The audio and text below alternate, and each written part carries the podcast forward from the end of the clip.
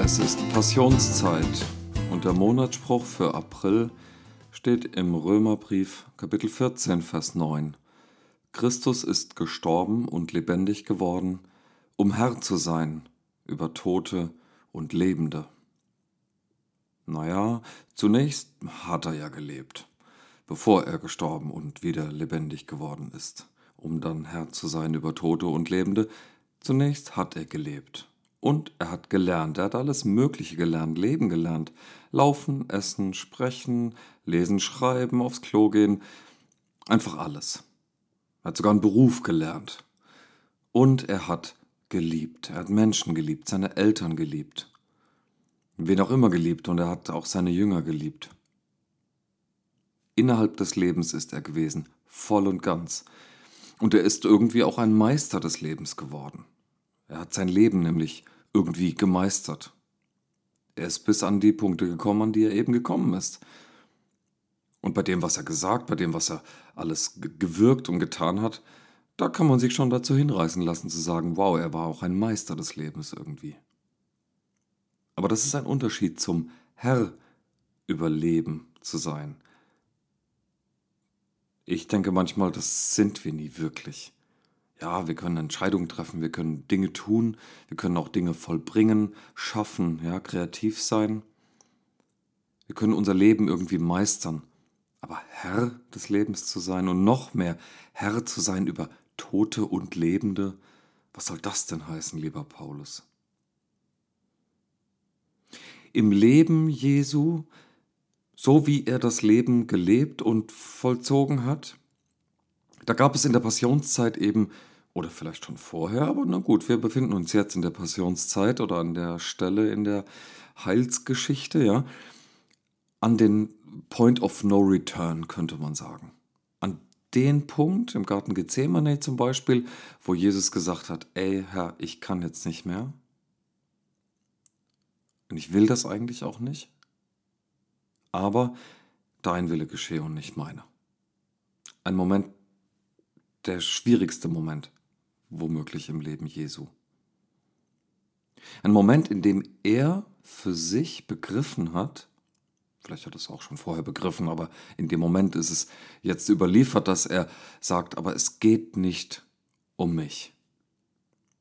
Eine Frage, vor die wir immer mal wieder kommen. Um was geht es hier eigentlich? Geht es jetzt um mich, ja, oder was? Oder geht es um wen anderes oder geht es um etwas ganz anderes? Oft genug ist es im Leben einfach nur eine Machtfrage, eine Gestaltungsfrage, eine Frage, ob ich mich jetzt verwirklichen kann oder nicht. Einmal mehr. Und aus der Geschichte von Jesus, die ganz irdische menschliche Geschichte, da lerne ich aus der Passionszeit, dass Jesus Macht abgegeben hat. Er hat es weggegeben. Er hat nicht nur sich dann hingegeben, nein, er hat, er hat abgegeben, aufgegeben, losgelassen. Etwas, was ähm, auf dem Weg in den Tod nun mal nötig ist. Aber hier ging es um mehr als nur einfach irgendeinen Tod. Es geht nicht einfach nur um äh, Loslassen und die, die Hände öffnen und ah, ja, sondern es geht hier in der, in der Szene im Garten Gethsemane zum Beispiel, da geht es um was. Wie es nämlich weitergeht. Und ja, es steht an vielen Stellen dann, ja, er hätte die Macht gehabt und tausend Engel wären gekommen und hätten ihm Konjunktiv, Konjunktiv. Es ist nicht passiert, er hat es nicht gemacht. Er hat nicht seine eigene Macht ein- oder durchgesetzt, sondern er hat sich Gott anvertraut. Er hat sich nicht Würde und Macht angezogen, sich selbst angezogen, sondern er hat komischerweise auf Gott vertraut. Hm, das ist schon interessant, dass äh, einer, von dem wir sagen, er war ganz Mensch und auch ganz Gott, jetzt auf Gott vertraut. Ja, und sagt, Herr, dein Wille geschehe und wenn du mein Gebet erhörst, dann ist das cool. Und, und man liest das und denkt, was? Gott vertraut auf Gott? Ja, total komisch, irgendwie paradox. Aber das hat er gemacht. Ja? Er hat vertraut, dass Gott ihn ins Leben führt. Sagt ein Lebendiger, ja, der im Leben steht, mitten im Leben. Und der auf einen Punkt zugeht, wo er sagt, jetzt geht es nicht mehr zurück, vertraut er auf Gott, dass er ihn ins Leben bringt. Leben. Jetzt ist ein Blick in den Kontext wert von Römer 14, wo es ähm, Oh, da geht es äh, bei Paulus um, um Ethik im Großen und Ganzen, ja, ganz kurz gefasst. Es geht um die Starken und Schwachen, es geht darum, ähm, wie man auf andere herabblicken kann. Das kann man womöglich, ja, wenn man tollere und, oder mehrere oder stärkere Erfahrungen gemacht hat oder tiefer glaubt oder was. Und, und Paulus ermahnt ähm, seine Leser ausdrücklich auch mit den Worten aus der Predigt von Jesus, richtet nicht tut es einfach nicht. Ja, ihr habt vielleicht eine hohe Ethik, ja, ihr seid vielleicht stark im Glauben, aber richtet nicht. Trefft keine Entscheidungen über Menschen. Ja, ihr müsst im Leben Entscheidungen treffen, okay? Trefft sie nach eurem Gewissen, okay? Aber trefft nicht Entscheidungen über Menschen, indem ihr sie richtet, sondern trefft ja quasi eine Entscheidung für euch, indem ihr nämlich eine Richtung einschlagt. Das ist die fundamentalste aller Entscheidungen, die man so treffen kann. Sich für eine Richtung entscheiden, eine Richtung einschlagen, sich zu einer Richtung hinwenden. Zwischen oder neben allen Entscheidungen, die man so treffen kann, bei den Erfahrungen, die man so macht. Ja, das kann ich jetzt tausend Beispiele nennen, aber ihr habt selber ähm, ja Beispiele, wo ihr Entscheidungen getroffen habt. Ja, rühmliche oder nicht rühmliche Entscheidungen. Ähm, egal welche Entscheidung das letztlich ist, ist es eine Entscheidung, die trotzdem unweigerlich zum Tod führt, zu dem finalen Loslassen. Also ist vielleicht, das ist jetzt meine These, ja, ist vielleicht die Entscheidung für etwas Spezielles oder gegen etwas anderes Spezielles gar nicht so sehr das Entscheidende, sondern die Frage aller Fragen ist, in welche Richtung du diese Entscheidung triffst. Ist es eine Richtung zum Leben für dich, für die Menschen um dich herum? Oder ist es eine Entscheidung gegen das Leben? Also welche Entscheidung auch immer wir treffen und wir sind überhaupt nicht entbunden der Verantwortung, ja, also wir, die, die, die Entscheidung, die wir treffen, verantwortlich zu treffen, ähm, reflektiert, durchdacht, ähm, so dass man dazu stehen kann, ja, dass ich nicht mein, mein, mein Gewissen ermorden muss, um eine Entscheidung zu treffen. Wenn das gelingen soll im Leben, dann ist meines Erachtens nach die Richtung entscheidend. Und für eine Richtung brauche ich eine Wendung. Es ist ja eigentümlich in dieser Szene, in der, in der Nacht, da er verraten wird, geht er in diesen Garten Gethsemane und er geht auch wieder raus aus diesem Garten.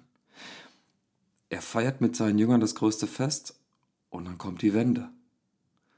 Der Jünger, der ihn verrät, ist auch bei dem Fest dabei. Aber es ist eine Wende. Versteht ihr? Es gibt immer diese Wende in den Geschichten. Es gibt immer so ein Point of No Return.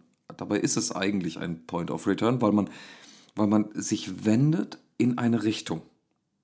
Also nicht Point of Return vielleicht, sondern ein Point of Turn, könnte man dann sagen. Ja? Und das Spannende ist, was ich bei Jesus in dieser Garten Gethsemane-Szene sehe, ist, dass er erkennen kann, wow, hier handelt gerade Gott. Und er, er darf es erkennen daran, wie die Engel ihm dann dienen, ja, wie er versorgt wird mit dem, Nöchst, mit dem Nötigsten, ähm, was ihn jetzt wieder aufrichtet, ihm ganz physisch jetzt Kraft gibt, ja, so eine Parallele zu dem Elia, der den Burnout hat und gar nicht mehr kann und dann kommt ein Engel und gibt ihm einfach nur das Allernötigste. Mhm. Jesus erkennt das Gebet, das er sich keine Sorgen machen muss, ist erhört worden. Aber an der Richtung führt kein Weg vorbei. Ja, komisches Bild sprachlich jetzt, egal. Also die Richtung ist das Entscheidende, die wir einschlagen. Jesus erkennt seinen Herrn, ja, so paradox wie das ist. Ähm, Jesus erkennt, dass er nicht selbst sein eigener Herr ist. Und genau in dem Moment wird er Herr. In dem Moment wird deutlich, dass er, weil die Entscheidung eben die ist, die er getroffen hat, ist der Herr ihm so nah, dass sie eins werden. Und dass sie gemeinsam durch das Leid, durch den Schmerz, durch die Ungerechtigkeit, sogar durch den Tod gehen. Das ist mega paradox. Ja? Den Herrn erkennen, indem man erkennt, man ist nicht sein eigener Herr, aber dann wird Jesus Herr. Er wird Herr über Lebende und Tote. Und Lebende und Tote, wer ist das? Man könnte auch sagen, die, die sich am Leben beteiligen oder nicht. Die, die unterwegs sind oder nicht. Da, wo Leben pulsiert oder nicht. Und mit all dem meine ich gar nicht, mit dem pulsierenden Leben und sowas, damit meine ich gar nicht, dass das immer alles erquicklich sein muss. Da ist auch Frust dabei, da ist auch Schmerz dabei. Gar keine Frage.